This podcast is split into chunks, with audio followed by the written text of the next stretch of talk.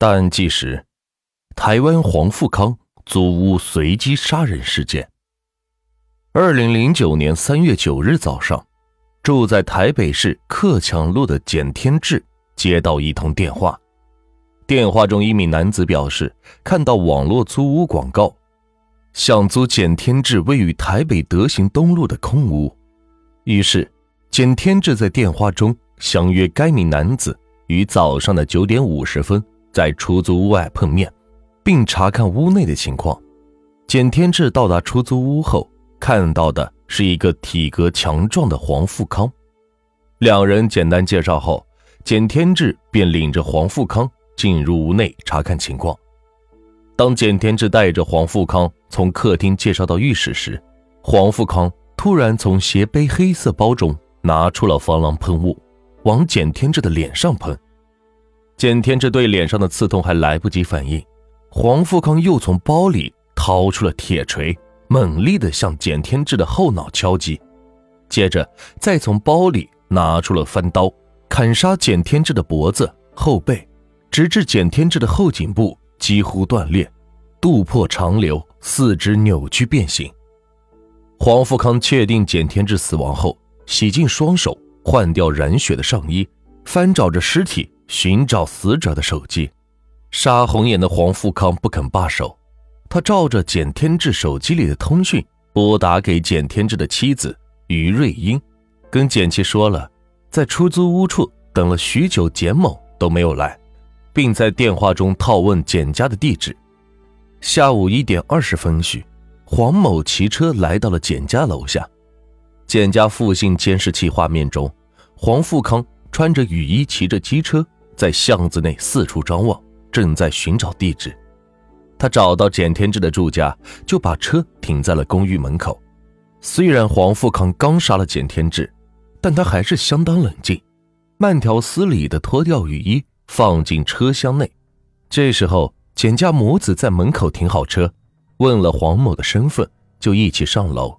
黄某进门后，佯装镇定，边和简妻不着边际的聊天。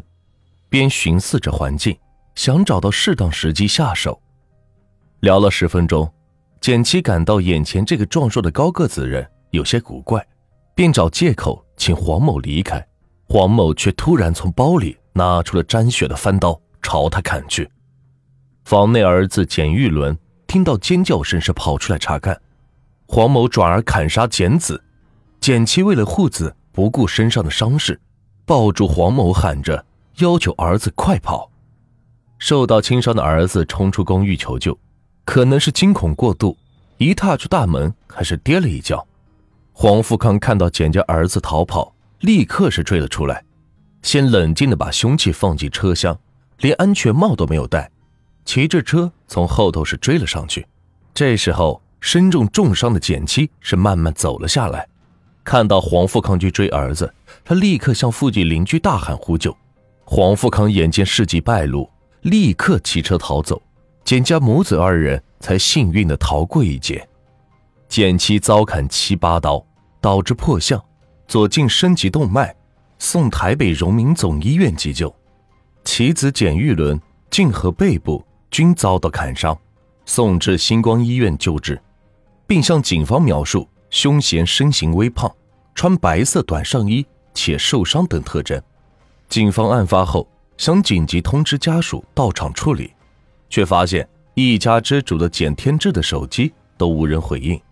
经简玉伦告知，父亲一早与人相约看屋，警方在前往德行东路查看时，在四楼浴室内才发现简天志的尸体在血泊之中，而黄某则返回到哥哥住的台北市士林街的住处，因黄某砍杀人时用力过猛。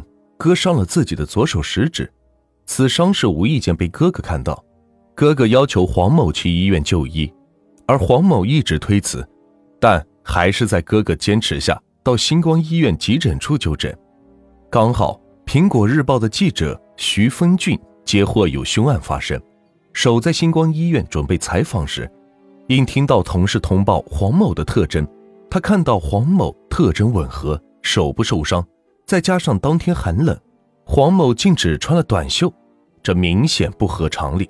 怀疑他是犯案受伤到医院就医的嫌犯。记者说，他一路尾随嫌犯，巧遇警员赵永成骑车到医院，他一面注意黄某的行踪，利用柱子掩护，悄悄走到车道，向赵元挥手示意。赵警员立即持枪呵斥：“刀子在哪儿？人是不是你杀的？”他点头示意，跪下狂喊：“我就是想杀人。”因这是一起横跨两地的凶杀案，警方初步分析是有深仇大恨的动机。但逮获黄某时，黄某竟说：“因为自己心情不好，才想要杀人。”黄某自称，从五年前投资失利、损失巨款开始。随即陷入了痛苦深渊，因而萌生杀人的念头，只是一直没有实行。而最近压力是越来越大，每一晚都是依赖安眠药才能入睡。突然想起多年前看过的一本漫画情节，描述随机杀人可以解除自身的厄运和梦魇，杀人的冲动是越来越强烈，才决定以杀人的方式将自身多年的厄运转让出去。黄某说：“刚开始他在老家上网搜寻出租屋的数据，并以原子笔抄写在日历本上，详细的记录出租屋地址、房东联系方式、押金、平数等数据。而且大部分的出租屋全部都集中在北投士林一带，很多的资料如今来看形同是死亡笔记本。为了完成杀人计划，黄某八日特地从南投。”北上至台北，投靠住在士林小西街的哥哥。他向哥哥要了两千块钱的生活费，还告诉哥哥要在台北找工作，但是却私下进行杀人计划，持续的上网搜集出租屋资料，并联络房东看屋。黄某告诉警方，他到台北后即按照日历纸上的资料联络房东，恰巧都是无人接听电话。昨天上午。他抱着姑且一试的心态拨给死者简天志，没想到电话竟然通了。当时的他心里想：“就是你了。”黄某虽然随即挑选被害人，却事前拟定杀人计划，在与死者确认看屋时间后，随即将榔头、镰刀等凶器放到随身的包内。此外，黄某更准备了两套衣服。